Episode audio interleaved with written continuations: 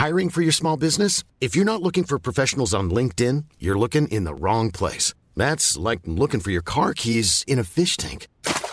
LinkedIn helps you hire professionals you can't find anywhere else, even those who aren't actively searching for a new job but might be open to the perfect role. In a given month, over 70% of LinkedIn users don't even visit other leading job sites. So start looking in the right place. With LinkedIn, you can hire professionals like a professional. Post your free job on linkedin.com slash people today.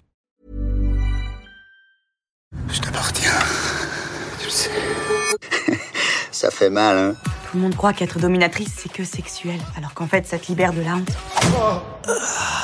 Jouir d'avoir mal. Comment la soumission ou la douleur peuvent apporter du plaisir à certains hommes et femmes? On parle ici de douleur librement consentie lors de jeux sexuels. Cette association plaisir-douleur, si elle apparaît contre-intuitive, elle inonde la production culturelle. Les écrits du marquis de Sade, von Sacher-Masoch, qui a donné euh, son nom au masochisme, Belle de jour, 50 nuances de grès, ou la récente série comique Bonding. Et souvent, il y a une stigmatisation de ces pratiques. Quel rôle joue la douleur dans l'excitation ou la satisfaction sexuelle? Quelles sont les motivations des masochistes sexuels?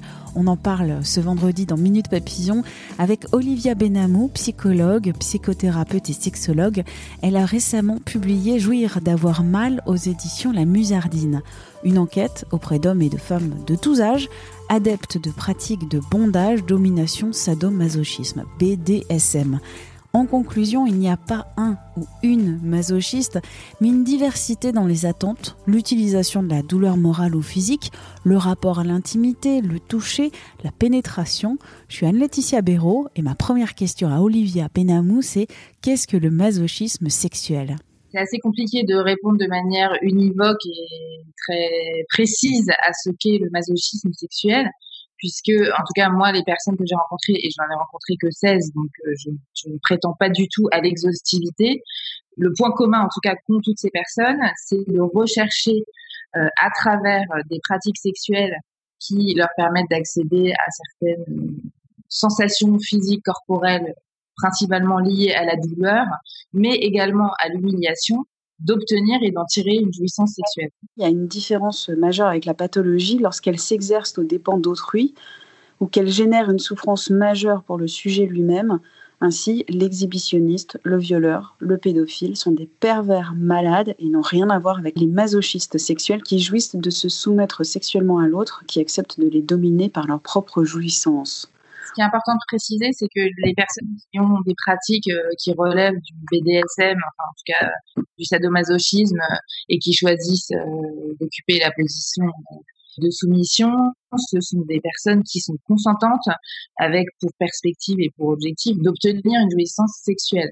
Donc on n'est pas du tout dans un cas de figure qui relèverait euh, du judiciaire ou du pénal où euh, une personne commettrait un crime ou un abus à l'encontre d'une autre personne qui serait donc une victime. Et il est important de le dire et de le répéter. Les gens qui choisissent d'avoir des pratiques sexuelles qui relèvent du SM et le font euh, avec un consentement, ce ne sont pas des gens qui sont malades et donc ils ne relèvent pas euh, du soin. Ça, c'est important parce que c'est une grille de lecture un peu psychiatrisante, méprisante, je dirais finalement pour ces pratiques, mais qui révèle surtout une incompréhension totale et totalement euh, recevable, hein, parce que c'est effectivement assez énigmatique de comprendre pourquoi et comment des êtres humains ont besoin d'obtenir une certaine euh, souffrance euh, physique, voire morale, pour jouir sexuellement. Le plaisir, pour la majorité des personnes que vous avez interrogées, ce plaisir, il est cérébral effectivement, il existe deux sortes d'orgasmes, un orgasme cérébral et un orgasme physique et sexuel. Et l'orgasme cérébral, il est principalement lié en fait au fantasme de la mise en scène euh, sadomasochiste et de l'idée de la jouissance suscitée par euh, le fait de se mettre en position haute ou basse dans la relation sexuelle. Cette simple fantasmatisation conduit à une excitation sexuelle très intense qui euh, permet d'obtenir un orgasme purement cérébral et qui n'a donc rien à voir avec l'orgasme physique, c'est-à-dire qu'il y a à la fois euh, la dimension euh, physique et la dimension psychique de la représentation de la douleur. jouir du regard de l'autre qui malmène. Il faut distinguer à l'intérieur du masochisme sexuel, l'intérêt euh, manifeste que peuvent avoir certains plutôt pour la douleur physique pure et d'autres plus pour euh, un masochisme moral qui relèverait plus euh, de ce qu'on appelle le rabaissement, l'humiliation, le fait d'être insulté, d'être mis en position basse sans qu'il y ait nécessairement une douleur physique. J'ai relevé un certain nombre de fonctions que peut remplir la douleur dans le cadre de ce type de sexualité, contraindre, humilier, réveiller un corps qui serait engourdi pour retrouver des sensations corporelles. La douleur peut aussi procurer un effet de contraste par rapport à d'autres sensations, euh, alterner, caresses, violence, griffures. Euh, une autre fonction de la douleur serait pour certains de favoriser la circulation du sang pour provoquer aussi euh, l'excitation sexuelle, voire l'érection. Certains hommes qui vivent des troubles de l'érection utilise ces pratiques pour les stimuler et pour relancer en fait une mécanique euh, érectile qui serait un petit peu en souffrance. Et puis, euh, on peut dire que la dernière fonction de la douleur, ce serait d'expérimenter physiquement la question de la limite en termes euh, d'enveloppe corporelle par cette alternance de stimulation d'intensité variable et puis enfin de donner l'occasion de résister et de tenir face à l'autre. Dans l'idée d'une sorte de bras de fer de relations très exclusives pour moi, derrière tout ça, au fond, il y a une grande quête affective, il y a souvent une grande quête d'amour même, même si c'est pas forcément explicite. Vous avez euh, cherché, demandé aux personnes interviewées qu'est-ce que le masochisme sexuel apportait dans leur vie. Tous, toutes considèrent que les pratiques sexuelles contribuent à leur équilibre. Vous avez parlé donc euh, de la fonction affective, être au centre d'une attention exclusive, la fonction contenante aussi, pour agir et décharger dans la sexualité des pulsions qui peuvent sembler euh, encombrantes il y a aussi une fonction de, de, protection. Elle euh, concerne des personnes qui sont très en difficulté pour en fait établir des relations intimes avec d'autres. C'est-à-dire qu'à la fois elles ont très très envie. Alors quand je dis elles, c'est ces personnes, hein, donc il y a des hommes et des femmes qui sont très attirés par l'idée d'avoir une relation intime avec un autre, mais qui ont en même temps certaines phobies, certaines angoisses. Par exemple l'idée d'attraper une IST, euh, une infection sexuellement transmissible, ou qui seraient dégoûtés par un contact physique jugé un peu trop proche, comme euh, les baisers profonds. Euh. Et donc finalement, ben, la pratique SM, elle solutionne tous ces problèmes-là, c'est-à-dire qu'elle permet d'avoir une relation intime du registre sexuel, on va dire, tout en n'imposant pas un contact corporel qui serait trop étroit, trop proche, jugé euh, dangereux finalement.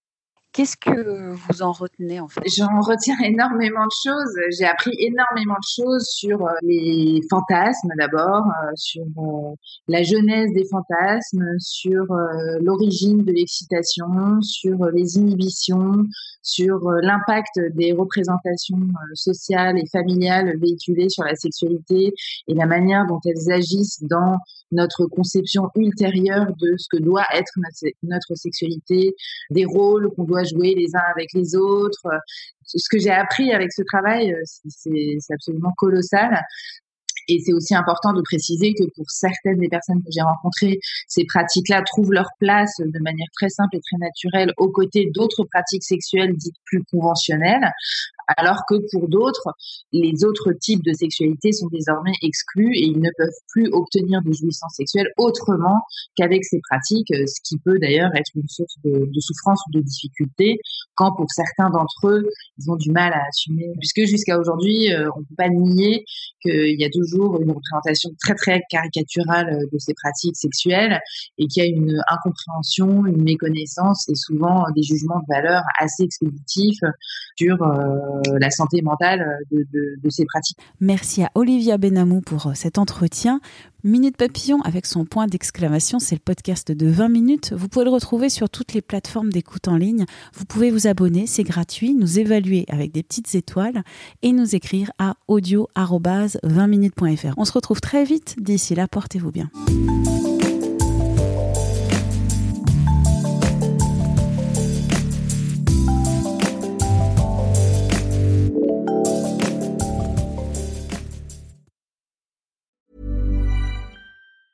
Hi, I'm Daniel, founder of Pretty Litter. Did you know cats tend to hide symptoms of sickness and pain? I learned this the hard way after losing my cat, Gingy. So I created Pretty Litter, a health monitoring litter that helps detect early signs of illness by changing colors, saving you money and potentially your cat's life. Pretty Litter is veterinarian developed, and it's the easiest way to keep tabs on your fur baby's health right at home. Go to prettylitter.com and use code ACAST for 20% off your first order and a free cat toy. Terms and conditions apply. See site for details. Are you ready for truly hydrated skin? Meet Hyaluronic Body Serum, a breakthrough in body care from Osea. It's clinically proven to instantly increase hydration by 161%. Their lightweight, fast absorbing serum delivers 24 hours of nonstop hydration for silky smooth skin without the sticky afterfeel. Osea's latest innovation combines the magic of their best-selling hyaluronic sea serum with a new formula that's good for the whole body and five types of hyaluronic acid to target every layer of the skin. Osea is a women-founded, women-led brand that's been crafting seaweed-powered products for nearly 30 years. The best part? Everything Osea makes is clean, vegan, cruelty-free, and climate-neutral certified, so you never have to choose between your values and your best skin. Treat your skin to clean, vegan skincare from Osea. Get 10% off your first order site-wide with code SUMMER at OseaMalibu.com. That's O-S-E-A Malibu.com code SUMMER.